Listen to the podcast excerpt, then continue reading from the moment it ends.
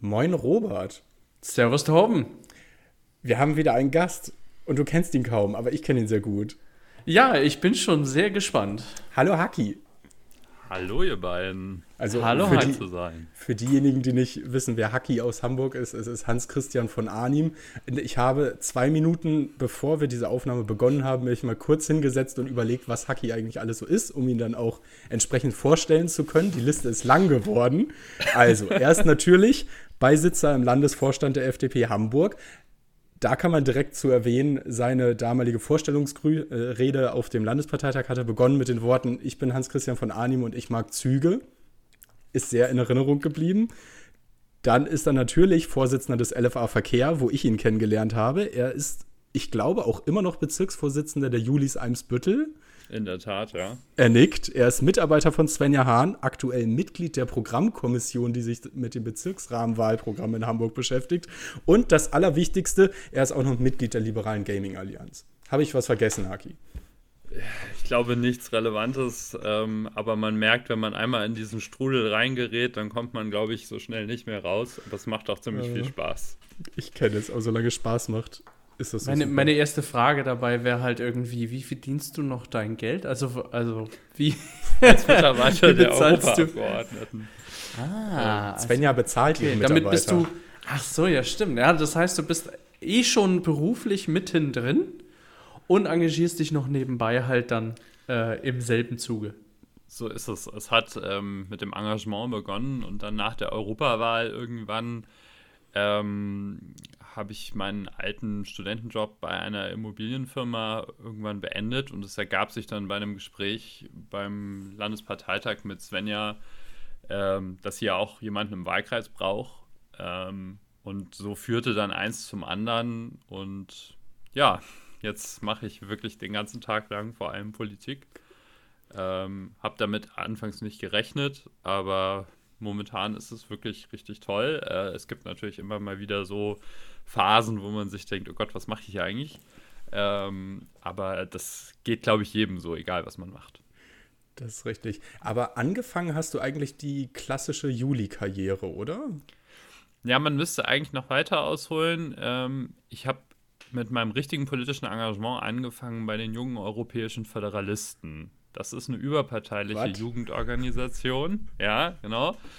Kennen nicht so viele Menschen. Es ist eine überparteiliche Ju äh, Jugendorganisation, ähm, die dem europäischen Föderalismus nahesteht, also der gesamtgesellschaftlichen Bewegung eines vereinten Europas, die auf die Europa-Union und irgendwo auch auf die Pan-Europa-Union mit Otto von Habsburg und anderen Konsorten zurückgeht. Ähm, also ein ganz altes Ding. Und wie gesagt, die Idee ist eben ein europäischer Bundesstaat. Und es kommt daher, ich komme aus einem CDU-Haushalt und äh, habe dann irgendwann festgestellt, Mensch, so konservativ bist du ja gar nicht. Ähm, und dann gedacht, ja, FDP schon ganz gut und wollte dann aber erstmal mich politisch irgendwie engagieren, wusste aber nicht wo und dann kam halt so mit den jungen europäischen Föderalisten das Ding Europa und das fand ich gut und da ging es dann los. Aber so im normalen Tagesgebrauch kommt ja nicht diese Organisation an dir einfach vorbei. Die hat man ja, die hast du ja wahrscheinlich aktiv gesucht. Wie kommt man da drauf? Ich habe von der Organisation noch nie gehört. Ich meine, das ist ja. nicht. Wie, Eigentlich wie, wie schade. kommt man dazu? Ähm, tatsächlich, tatsächlich durch Zufall und zwar äh, über die WG-Suche. Ist auch eine interessante Geschichte. Und zwar ähm, habe ich 2016, als ich nach Hamburg gezogen bin, eine Zeit lang woanders gewohnt und dann eine WG gesucht. So und ein Mädel, bei dem ich mir ein Zimmer angeguckt hat, äh, die hat, mit der bin ich dann einfach in Kontakt geblieben. Wir sind nicht zusammengezogen, aber wir sind halt irgendwie Freunde geworden und sie meinte dann, ach, hier, da, sowas, was hältst du davon? Da war dann Election Watching Niederlande.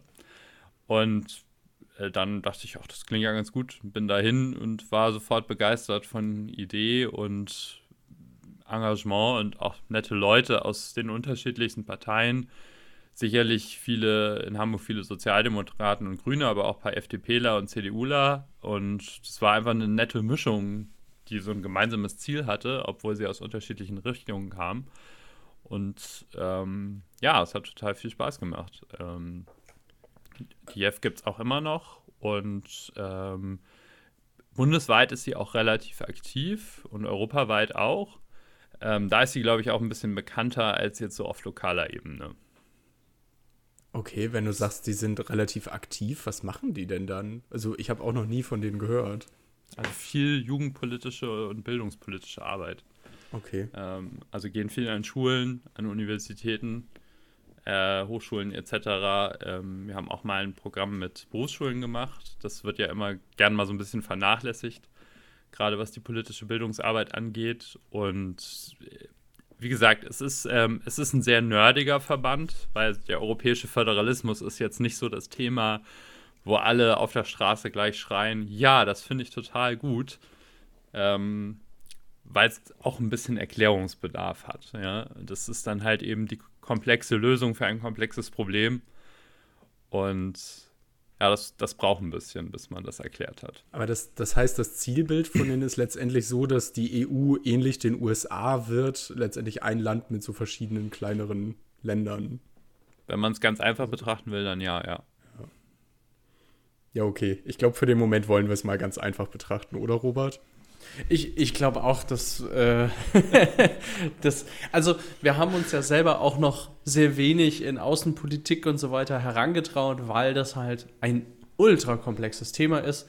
Wir sind ja schon im deutschen Föderalismus recht komplex unterwegs und da kriegt man nicht alles mit und da versteht man nicht alles. Und wir hatten bei der letzten Folge äh, ja auch über den Bayern-Wahlkampf geredet, dass es eher ein Bundestagswahlkampf war, weil es wird Landesregierung, Bundesregierung einfach über einen Kamm teilweise geschoben. Und es ist nicht, noch nicht mal ganz klar, wer kümmert sich auf Landesebene um Dinge, was sind Landesthemen, was sind Bundesthemen wirklich, wer hat wo die Kompetenz und dann, ja, dann brauchen wir mit Europa jetzt gerade erstmal noch nicht anzufangen. naja, jedenfalls brauchen wir da gute Expertise an unserer Seite, um uns da reinzustürzen. Hätten Absolut. wir heute wahrscheinlich da, aber es gibt ja auch genug andere Dinge zu besprechen. Ich habe ja in der Podcast-Folge an dem Tag, als der Landeshauptausschuss war, auch schon angekündigt gehabt, dass äh, wir den, den ersten Landeshauptausschuss in Hamburg hatten. Ich habe dann auf dem Landeshauptausschuss selber auch erfahren, dass das erst 2015 überhaupt in unserer Satzung aufgenommen wurde, nämlich in dem Moment, wo unser Parteitag zu einem Mitgliederparteitag war. Das hatten wir hier ja auch schon öfter mal besprochen, dass wir in Hamburg anders als ihr in Bayern äh, jedes FDP-Mitglied zum Landesparteitag kommen darf. Aber es wurde damals wohl einfach die Notwendigkeit gesehen, für den Fall der Fälle auch ein Gremium zu haben, das ein bisschen kleiner ist, damit man es, weiß ich nicht, schneller einberufen kann oder was auch immer. Und äh, dieses Jahr ist dieser Landeshauptausschuss eben damit äh, beauftragt worden, den ersten Entwurf des Bezirks Wahlrahmenprogramm, Bezirksrahmenwahlprogramm, ich weiß nicht wie rum, äh, zu beraten. Das ist, glaube ich, egal wie rum. Es ist, man weiß, was ich meine. Ne? Ja. Und äh, genau, Haki saß in der Programmkommission, war deshalb auch zugegen. Ich war Delegierter für meinen Kreisverband. Wie hast du es denn so wahrgenommen, Haki? Also ich würde grundsätzlich erstmal nochmal zum Landeshauptausschuss kurz erzählen wollen, warum der überhaupt existiert. Du hast es schon angesprochen, Abschaffung eines Delegiertensystems hin zum Mitgliederparteitag. Und er ist eben das Relikt, äh, das versteinerte Fossil eines Delegiertensystems, ähm, das man im Endeffekt erhalten hat, weil man irgendwo im Gefühl hat, dass so ein Landesparteitag ziemlich viel Geld kostet. Ähm, könnt euch vorstellen, dass das eine fünfstellige Zahl ist, eine niedrige, die so ein Landesparteitag in Hamburg kostet. Ich vermute mal, in Bayern wird es auch nicht gerade viel günstiger sein. Und äh, damals gab es einfach die Bedenken, dass man gesagt hat, vielleicht kommt die Partei mal in Situationen, wo sie sich keine zwei bis vier Landesparteitage im Jahr leisten kann trotzdem aber programmatische Arbeit in der Fläche machen muss. Und deshalb ist er übergeben. Es gibt einen großen Streit darüber, ob man ihn total abschaffen sollte. Es gibt auch Leute, die sagen, äh, vielleicht sollten wir doch wieder ein Delegiertensystem haben. Das Fass würde ich jetzt nicht aufmachen wollen. Aber du fragtest ja, wie habe ich den erlebt? Und ich glaube, ich würde sagen, es war schon relativ effizient. Also wir haben das 30-seitige Wahlprogramm mit allen Änderungsanträgen, die zu dem Zeitpunkt vorlagen, in gut drei Stunden beraten. Das finde ich erstmal gar nicht schlecht, wenn ich mir überlege, dass wir für 18 Seiten bei den jungen liberalen Wahlprogrammen anderthalb Tage gebraucht haben. Äh, wobei ich auch sagen würde, dass die Julis sich durchaus intensiver mit dem Europawahlprogramm befasst haben als alle Delegierten mit dem Rahmenwahlprogramm. Was natürlich auch daran liegt, dass es trotzdem nochmal auf dem Landesparteitag beraten wird. Viele sich sicherlich auch daher sagen werden, Moment, ist doch eh noch nicht das Finale können wir uns dann später nochmal angucken. Ja, das wird jetzt halt sehr interessant, ob jetzt alle, die mit ihren Anträgen auf dem Landeshauptausschuss nicht durchgekommen sind, dann beim Landesparteitag die Anträge einfach nochmal stellen. Ne? Also das wäre natürlich irgendwie so der Worst Case. Dann hätte es wenig gebracht. Also es ist vielleicht auch noch zu früh, um zu beurteilen, ob dieser Landeshauptausschuss seinen Zweck erfüllt hat. Ja, das würde ich auch sagen. Ja. Aber ansonsten fand ich auch, dass wir da ähm, sehr effizient, aber vollständig diskutiert haben und dass die meisten auch motiviert bei der Sache waren. Ja. Ja. Also das kann ich auch erstmal nur so bestätigen. Ich glaube, der, der ganz entscheidende Teil, warum der Landesvorstand ja auch entschieden hat, das so zu machen, ist einfach zu sagen, okay, wir wollen dieses Wahlprogramm möglichst viele Runden drehen lassen, dass sich auch möglichst alle dahinter versammeln können. Das ist ja gerade bei so einem Kommunalwahlprogramm auch nicht immer ganz einfach, weil dann jeder Bezirk dann doch nochmal ein bisschen andere Sondervorstellungen hat, weil die Problematiken doch nochmal ein bisschen anders sind. Das ist natürlich sicherlich wie in Bayern, in so einem Flächenbundesland, auch nochmal extremer als jetzt im Stadtstaat in Hamburg. Ja. Aber trotzdem hat jeder natürlich seine lokalen Vorstellungen und jeder Bezirk schreibt ja auch noch sein eigenes Wahlprogramm. Deshalb ist es auch immer schwer abzuwägen zwischen, was dürfen die Bezirke überhaupt entscheiden. Das ist gar nicht so viel. Also wenn es danach geht, hat das Wahlprogramm 20 Seiten zu viel. Aber es ergibt halt keinen Sinn, ein Wahlprogramm zu stehen, wo die Themen, die die Menschen in der Stadt gerade bewegen, gar nicht auftauchen.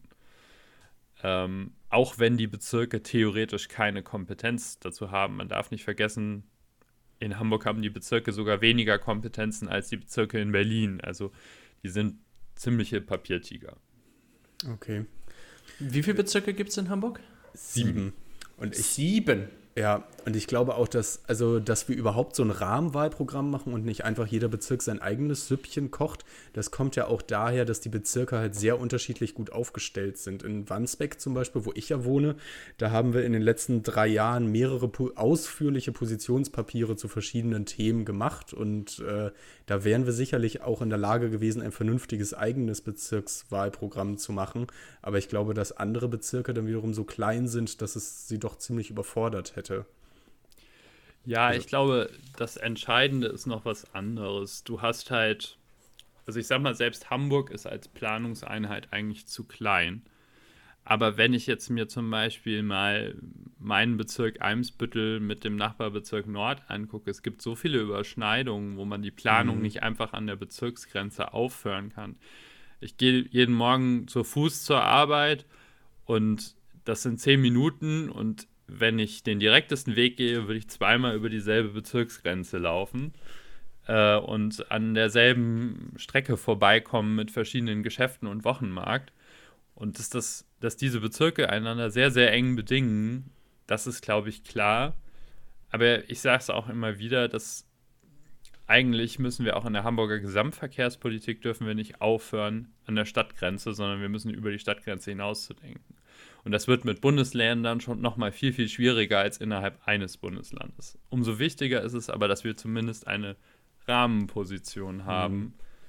die eben die gemeinsamen Themen anspricht. Genau, es ging natürlich auch, also alles richtig, was du sagst. Und äh, zusätzlich ging es ja auch darum, dass die Bezirke nichts komplett Gegensätzliches fordern. Wir hatten ja letztes Jahr zum Beispiel auch, ich glaube, das haben wir hier im Podcast auch mal kurz angeschnitten, die Diskussion ums Anwohnerparken, wo es dann Bezirke gab, die sehr dafür waren und andere Bezirke, die es strikt abgelehnt haben. Und ich glaube, wir haben damals äh, mehrere Male zusammengesessen und erbittert diskutiert, bis wir da eine hamburgweite Meinung herbeigeführt haben. Naja. Ja.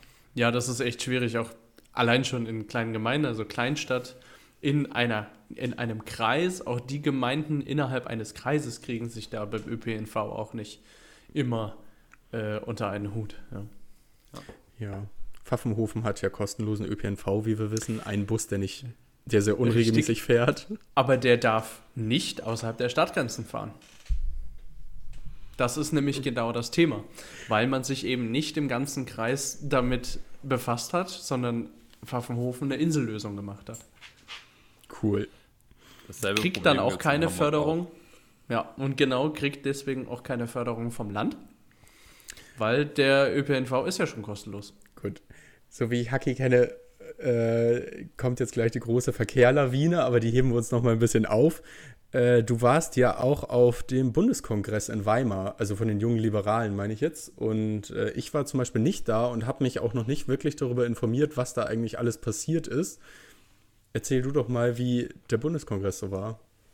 Also ich muss sagen, ich war auch erst am Samstagmorgen da. Am Freitag hat noch der Bundesfachausschuss Verkehr in Magdeburg getagt, ähm, sodass ich erst später dazu gekommen bin zum äh, üblichen Empfang der Bundestagsfraktion am Freitagabend kann ich deshalb nicht so viel sagen, außer dass ich weiß, dass meine Chefin da mit Marie-Agnes Strack-Zimmermann auf dem Panel saß und das muss wohl ganz nett gewesen sein.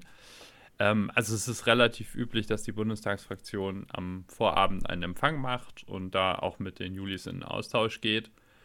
Und ja, wir haben, ich glaube, das ist ganz wichtig, den, den Entwurf fürs Europawahlprogramm der jungen Liberalen diskutiert. Also nicht nur die Erwachsenenpartei macht ein Wahlprogramm, sondern die Julis machen auch eins, wo sie auch nochmal aus ihrer jüngeren und durchaus auch etwas progressiveren Perspektive auch nochmal auf die Themen gucken. Und wenn man nicht in der Regierung ist, kann man ja sicherlich auch als Jugendorganisation nochmal ein bisschen klareres Statement setzen. Und das haben wir gemacht. Und ich glaube, die Überschrift des Rahmenwahlprogramms ist, ähm, des Europawahlprogramms ist Europas Einheit vollenden, Freiheit ist das Grundprinzip. Ich glaube, das sagt eigentlich auch schon ganz gut, was der Geist des Ganzen ist. Wir wollen A, Kompetenzstreitigkeiten endlich auflösen und B, ähm, die bürgerlichen Freiheiten, die Europa sich in den letzten 80 Jahren erworben hat, äh, weiter erhalten. Und das ist eine ganz, ganz wichtige Sache. Dafür müssen wir sicherlich auch harte Entscheidungen treffen, gerade auch was das Thema Außengrenzen angeht. Das ist ein sehr unbeliebtes Thema. Ähm, aber wenn wir unsere Außengrenzen nicht kontrollieren und schützen und sichern können, dann besteht die Gefahr, dass das passiert, was zum Beispiel auch Markus Söder ja in Bayern ganz gerne macht mit seinen innereuropäischen Grenzkontrollen und der bayerischen Grenzpolizei. Ähm, und das ist eigentlich ein Zustand, den wir nicht haben können. Du sagst, ähm, die Julis sind dafür, die Kompetenzstreitigkeiten zu beenden. Heißt das, dass der Status quo, wie er ursprünglich mal festgeschrieben war, wiederhergestellt werden soll oder dass alle Kompetenzen an Europa gehen sollen? Ne, jein. Ha, äh, gute Antwort von mir, ich weiß. Ähm, ich will vielleicht mal ein Beispiel machen. Das ist die gemeinsame Außen- und Sicherheitspolitik, die, glaube ich, in den letzten Jahren am meisten dominiert hat bei der Frage, Europa ist eine Wirtschaftsmacht und das ist unser diplomatischer Wert in der Welt, unsere Softpower.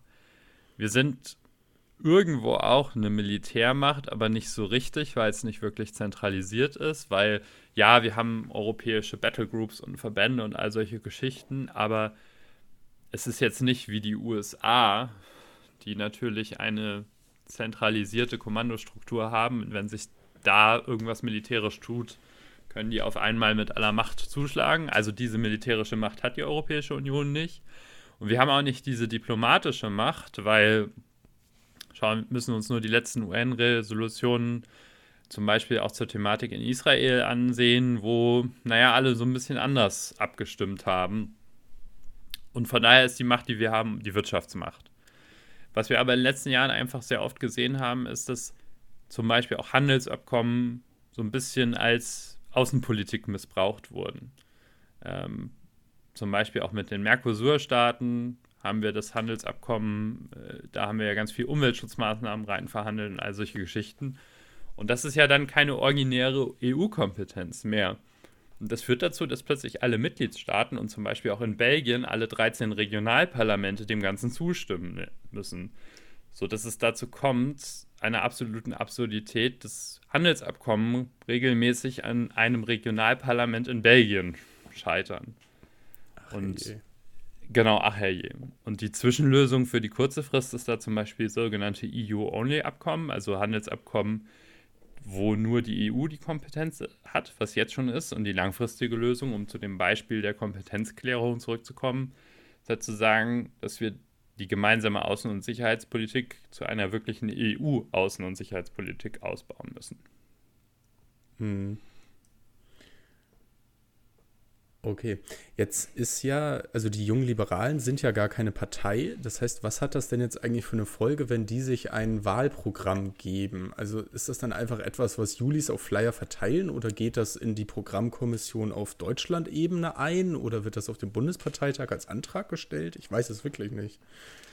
Ähm, auch hier ist die Antwort wieder ja. Ähm, also es wird auf jeden Fall ein Flyer gedruckt. Ähm, das Erste, was man natürlich sagen kann, ist, Jungen Liberalen haben ja auch Kandidaten, die auf Listen stehen für die Europawahl.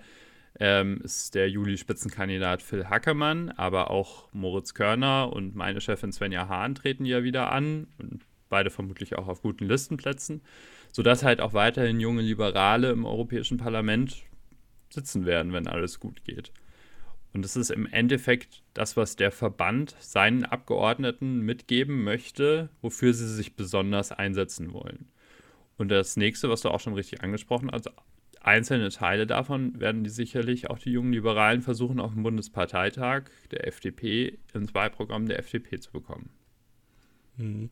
Phil Hackemann, der ist Robert?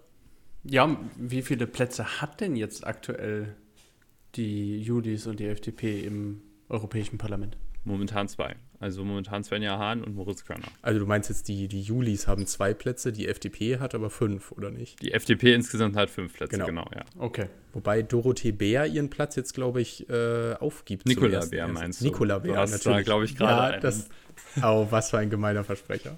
Aber das, das ist mir schon oft passiert, naja, Genau. Nikola Bär wechselt zum Jahresende zur Europäischen Investitionsbank. genau. Aber da verrückt dann natürlich jemand anderes nach. Genau. Gut. Ähm, ansonsten habe ich von dem Buko nur noch mitbekommen, dass da tatsächlich ein, ein Juli angegriffen worden ist, wohl irgendwie vor den Toren. Aber weiß ich jetzt auch nicht, ob du da mehr drüber weißt als ich. Ich habe halt aus das auch gehört, dass der wohl anhand, also man kriegt ja da wie bei vielen Kongressen oder Messen üblich so einen Umhänger mit so einem Badge und da ist natürlich auch das Logo drauf. Und der ist wohl, äh, ich habe das so verstanden, aber ich bin mir nicht hundertprozentig sicher, das ist ja immer nur so die Gerüchteküche, dass er wohl außerhalb der Party-Location, ähm, also am Samstagabend findet beim Bundeskongress auch immer für alle Teilnehmer eine Party statt, irgendwo von Einheimischen, sage ich jetzt mal, ähm, oder dort ansässigen Leuten äh, erkannt wurde als FDP-Mitglied oder Juli und dann dort ja gewalttätig gegen ihn vorgegangen worden ist. Aber das, was genaueres, weiß ich auch nicht. Ja. Na Geht gut. gar nicht. Also, ich hau ja auch keinen von einer anderen Partei, nur weil er mir nicht passt. Ja, äh, Ja. Ja. Also ich weiß noch ganz genau, um mal ein anderes Beispiel zu bringen, als die äh, im Bürgerschaftswahlkampf 2020 ist ja äh, damals Herr Kemmerich zum Ministerpräsidenten von Thüringen gewählt worden für ein paar äh, unglorreiche Tage. Ähm, und wir standen am nächsten Tag, ich stand damals mit Ria hier in Hamburg im Wahlkampf auf der Stadthausbrücke und wir wurden angespuckt und als Faschisten bezeichnet. Und die Leute wollten auch am Tag danach nicht mit uns reden und noch eine Woche danach hatten wir an den Infoständen Polizeischutz. Ähm, weil auch die Antifa ja versucht hat, unser Büros, äh, unsere Landesgeschäftsstelle zu stürmen und all solche Geschichten. Und äh, ich war damals sehr froh, dass sich Katja Suding und auch Anna von Treuenfels damals und Ria und alle möglichen Leute in Hamburg sehr klar positioniert haben sehr klar gesagt haben, so, so können wir das nicht machen, wie es in Thüringen geschehen ist. Aber der Zorn der Leute war unbändigbar dafür, dass eigentlich ja nur jemand zum Ministerpräsidenten gewählt wurde, der dann wieder zurückgetreten ist. Also es ist eine, ich finde immer noch, das ist eine sehr interessante Verkettung von Umständen. Allerdings, dass wir in Hamburg nicht ins Parlament gekommen sind, weil in Thüringen irgendjemand als Ministerpräsident zurückgetreten ist oder sich erstmal wählen wurde. lassen, was auch immer. Ja. bis heute sind wir deswegen nicht drin. Naja. Äh, gut, kommen wir wieder zu schöneren Themen. Es gab ja noch mehr Events, auf denen du warst. Äh, Haki, die Landesmitgliederversammlung der Julis in Hamburg gab es ja auch noch. Richtig, die gab es auch noch. Die, die war jetzt am Samstag. Ähm, und die durfte ich äh, mitgestalten, dadurch, dass ich Vizepräsident der Landesmitgliederversammlung bin. Was heißt das jetzt? Das äh, klingt doller, als es ist. Ähm, die Landesmitgliederversammlung als das höchste Gremium, ist ja nicht nur eine, eine Veranstaltung, sondern muss sich das satzungsrechtlich halt als ein, ein Gremium vorstellen, ähm, muss ja auch durch irgendwen geleitet werden. Das kann nicht der Landesvorstand machen, weil der Landesvorstand zwar auf der auch gewählt wird, aber der ist halt eine separate Entität. Und ähm, dafür gibt es das Präsidium der Landesmitgliederversammlung. Es wird ebenfalls auf ein Jahr lang gewählt. Besteht aus fünf Personen. Das sind meistens Mitglieder, die schon länger dabei sind, eine gewisse Erfahrung haben, vielleicht auch nicht die allerjüngsten sind, die so ein bisschen auch eine Autorität ausstrahlen dass man da eben auch mal, wenn es eine heißere Debatte ist, ein bisschen Ruhe reinbringen kann. Und ich mache das seit drei Jahren als Vizepräsident mittlerweile. Und es ähm, ist eigentlich eine sehr schöne Aufgabe, weil das Schöne bei den jungen Liberalen ist ja meistens geht es halt wirklich um Inhalte. Und diese Debatten leiten zu dürfen, ähm, ist schon, schon toll ich finde es immer wichtig, dass so ein Tages, dass so ein Tagungspräsidium das ähm, Ganze auch nicht zu ernst hält, sozusagen. Also wir haben hier in Hamburg auf den Landesparteitagen ja auch Live Schrader, der ja auch immer mal wieder einen lustigen Spruch zwischendurch bringt, den ich, also ich persönlich wirklich unfassbar witzig finde.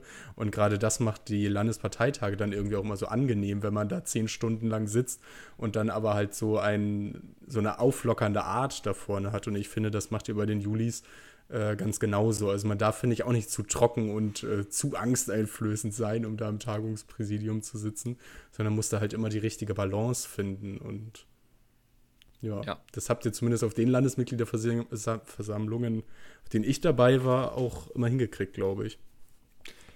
Danke. Ähm, ich glaube, ich nehme das jetzt mal als Kompliment ans Präsidium mit. Ähm, ich glaube, dass es, dass es ganz entscheidend ist, dass man genau weiß, wo die Grenze ist. Also es gibt auch beim kleinen Hamburger Landesverband auch mal Zwischenrufe und Sprüche, wo man dann auch mal einen Ordnungsruf verteilen muss. Und jetzt nicht auf jeder LMV, das ist relativ zivilisiert. Ähm, aber man muss den Leuten halt zeigen, wenn sie eine Grenze überschreiten und bis dahin soll es halt lustig sein. Ähm, und mhm. das ist nicht immer ganz einfach, äh, das auch bei den einzelnen Charakteren immer perfekt einzuschätzen. Ähm, vor allem, wenn das teilweise ja auch Freunde von einem sind, wo man sich denkt, ach, der meint das ja nicht so, aber bei anderen kommt das vielleicht dann doch anders an. Ähm, aber ja, ich gebe dir auch recht, dass äh, Live Schrader immer einen guten Witz auf den Lippen hat und ähm, das, äh, das ist eine, auch eine entscheidende Qualität für den Präsidenten einer, einer Tagung, dass die Leute auch ein bisschen wach bleiben und dabei bleiben, weil sonst gehen sie alle irgendwann nur noch Kaffee holen und Brötchen holen und dann war's das. Cute. Habt ihr denn auf der LMV irgendeinen interessanten Antrag beschlossen? Wir oder? haben neun Anträge beschlossen. Neun? Waren bestimmt die Hälfte aus Wandsbek. Nee, weiß ich gar nicht. Also einige waren aus Wandsbek, das stimmt. Ähm, Mal so zur Orientierung, ist neun viel, ist neun wenig? Ist das. Neun ist, neun ist schon viel würde ich sagen. Ja? Okay. Also ich, ähm, ich kann mich noch an einen Landesparteitag erinnern, wo, glaube ich, ungefähr zwölf Anträge eingereicht und am Ende hatten wir sie alle geschafft. Das wurde als richtig historisch wahrgenommen. Das hatten wir ja. letztes Jahr auch einmal. Das, das muss man auch sagen, also das, das war auch historisch. Also ich würde sagen, auf einem Landesparteitag, die FDP macht den im Durchschnitt so zwei bis dreimal im Jahr und alle zwei Jahre muss man wählen und dann hat man auch immer noch mal irgendwie Nachwahlen und dann hat man immer mal ein Wahlprogramm, was man machen muss und also wenn man da vier Anträge schafft, ist das normalerweise schon, schon viel, würde ich behaupten. Ja. Ja. Ja, was haben wir bei den, beim letzten, ähm, bei der letzten Landesmitgliederversammlung beschlossen? Ähm, wir haben ein paar Punkte auch für, für Europa beschlossen. Ähm, ich persönlich finde, dass wir einen ganz guten Antrag zum Thema ÖPNV-Reform in Hamburg beschlossen haben. Wir haben was zum Thema ganzheitliche Stadtplanung beschlossen.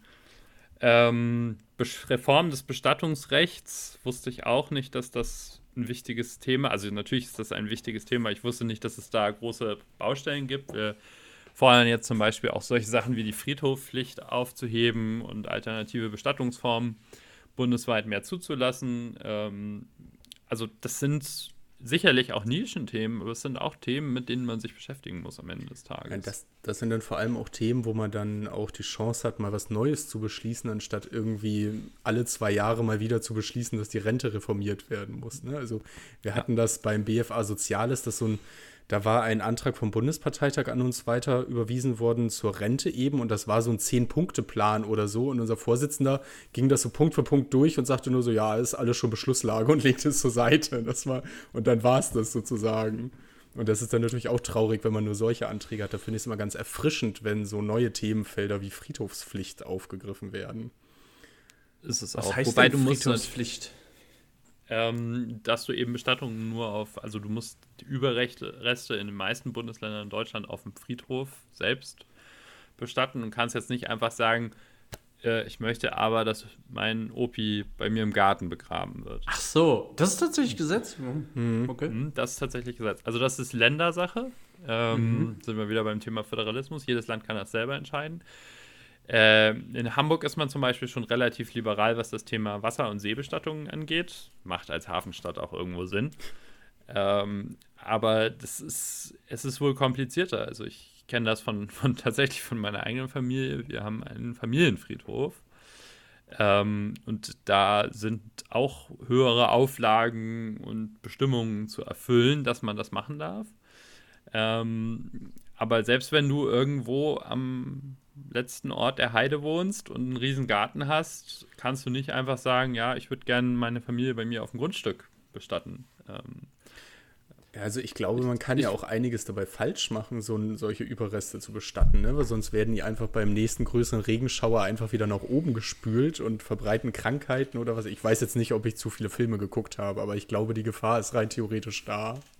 also ich glaube, wenn du es in einem Sarg tief genug machst, dann passiert da nicht so viel. Okay. Ich äh, habe gerade, als du Seebestattung saßen, also ich, weil ich, ich habe gelacht, weil ich dachte mir so, oh, ja, so ein, so ein Fischer, der schon ewig in Hamburg da gefischt hat und da gearbeitet hat, könnte ich mir gut vorstellen, dass der sagt, ja, komm, leg mich auf mein Schiff, lass es rausfahren und irgendeiner schießt mit dem Pfeil und Bogen und verbrennt es. Da hast du zu viel Game of Thrones geguckt. ich wollte gerade sagen, ich bin voll auf Game of Thrones. Sind viel Wikinger-Bestattung auch. Ja, gut, also viele Marinesoldaten, ehemalige Marinesoldaten machen das. Ähm, Ah, tatsächlich, okay. Ja, ja, ja. der Dienst auf der Ähm, See, ne?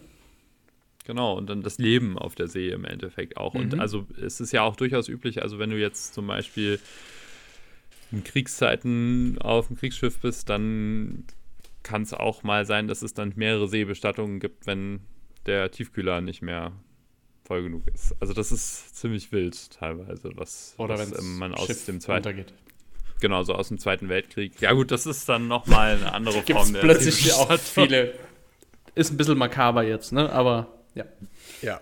Interessant. Okay, ich wollte nicht ablenken. Gehen wir wieder zurück auf die Beschlüsse. Ähm, ja, was haben wir noch? Ähm, ja, und dann, äh, das ist sicherlich der kontroverseste Antrag, äh, haben wir uns auch nochmal mit dem Thema Migration ähm, befasst und haben da schon einen relativ konservativen Antrag, würde ich das jetzt mal nennen, befasst. Ich glaube, dass ähm, scheinbar auch gerade in der jüngeren Generation der Frust da ist, auch bei den progressiven Hamburger Jungliberalen. Ähm, und das Gefühl, was sich da auch äußert, ist, dass es jetzt ein Handeln braucht, weil wenn wir noch mal ein paar Jahre warten mit dem Handeln, dann ist es vielleicht zu spät. Und dann kommen wir in eben das Beschriebene von Thema in, innereuropäische Grenzen, die geschlossen werden, etc. pp. Und ja, also relativ klare Formulierungen da in dem Antrag. Genau. Ihr habt also letztendlich den, den Schutz der Außengrenzen gefordert, oder? Genau, Was? also äh, Ja. Grenzverfahren zum Beispiel, ähm, auch für minderjährige Personen, aber mit dem klaren Hinweis, dass zum Beispiel das Recht auf Bildung und sichere Unterbringung für Minderjährige dort an Grenzverfahren besonders wichtig ist. Ich glaube, das ist auch klar, warum. Ähm, dass Allgemeinschutzbedürftige, egal warum, ob sie LGBTIQ etc. sind, ähm, nochmal gesonderte Unterkunftsmöglichkeiten bekommen. Aber das, ich glaube, das, das entscheidendste Thema in, in der gesamten Migrationspolitik momentan ist ja das Thema Rechtssicherheit. Also die Frage, wenn jemand herkommt, Und er hat ein, eine Perspektive hier zu bleiben, dass er auch möglichst schnell hier Fuß fassen kann, hier einen Job kriegt, eine Ausbildung, was auch immer. Und wenn das nicht der Fall ist, dann auch möglichst schnell abgeschoben wird. Weil ich glaube, das ist auch nur fair den Menschen gegenüber, dass man ihnen Klarheit gibt. Ja, auf jeden Fall. Also das Schlimmste ist ja, sie da jahrelang in diesem Schwebezustand zu lassen, sie nicht arbeiten zu lassen, nicht hier endgültig zu dulden sozusagen, aber auch nicht auszuweisen. Das ist ja, glaube ich, Das für sind alle ja dann auch Parteien die- unzufriedenstellend. Das sind dann auch die Momente, wo Migration, äh, Kriminalität entsteht, weil man eben in diesem verzweifelten Schwebezustand ist. Ähm, ohne jetzt Straftaten Mhm. entschuldigen zu wollen, aber wenn man weder arbeiten kann noch weiß, wie es morgen mit einem weitergeht, dann kommt man natürlich in eine Situation und sagt, naja, ist ja jetzt auch egal, ist halt mal mit oder mache ich halt das mal, weil ich weiß ja eh nicht, wie es mit mir weitergeht. Und das ist eine Verantwortung, aber auch eine Schuldigkeit diesen Menschen, auch nach der Idee unseres Grundgesetzes, Artikel 1, die Würde des Menschen ist unantastbar, denen halt irgendwann eine Gewissheit zu geben und diese Gewissheit dann auch entweder in die eine oder die andere Richtung umzusetzen. Das klingt nach einem sehr maßvollen, klugen Beschluss. Finde ich. Ich denke doch. Gut, dann habt ihr da vernünftige Sachen gemacht, auch wenn ich nicht da war. Ähm, ich wittere schon, dass Haki viel lieber über Verkehr sprechen möchte. Wir haben ihn aber dazu gezwungen, das alles auf nächste Folge zu vertagen. Von daher ähm, haben wir jetzt auch mal wieder eine halbe Stunde voll und können uns für diese Folge, glaube ich, erstmal verabschieden, oder Robert? Ja, also ich glaube, dem ist nichts mehr hinzuzufügen. Ähm, Es war ein interessantes europäisches Thema. Also, das ist wieder sehr. Er wartet schon auf meinen Spruch, ich sehe das schon. Aber Es war wirklich so ein, so ein Querfeldeinschießen durch alle möglichen Veranstaltungen der letzten Ja. paar Wochen und Themen und Absolut. Hierarchieebenen, aber es, ich fand's super. dabei ist. Ja, und dabei ist mir eingefallen, ich bin ja nächstes Wochenende auch auf dem Landesparteitag. Ach, hast du es Hm. zum Delegierten geschafft? Ja, schon vor einer Weile, aber ja, das und ähm, da wurde natürlich auch gefragt, wer jetzt Zählkommission und so weiter da mitmacht und vielleicht auch Oh. die Sachen ausgibt. Ich habe mal ja gesagt, dann lerne ich Leute kennen. Aber dann kriegst du ja gar nichts mit. Ja, Auf dem mal Landesparteitag würde ich, glaube ich, Wir- keine Zählkommission machen. Mm, Wir müssen gar nicht so viel machen, sondern das Ganze läuft wohl digital. Was? Wow. Ja, In Hamburg wird uns immer gesagt, mich. das geht nicht. Ich werde mich freuen, in drei Folgen davon zu berichten. Ja, ich bin sehr gespannt. Unser Landesparteitag ist, glaube ich, noch drei Wochen hin. Aber da werde ich auf jeden Fall auch von berichten, was dann aus dem Rahmenwahlprogramm geworden ist und ob sich der Landeshauptausschuss gelohnt hat. Okay. äh, gut, dann bis zur nächsten Folge. Bis zur nächsten Folge. Es war mir ein inneres Blumenpflücken. Tschüss.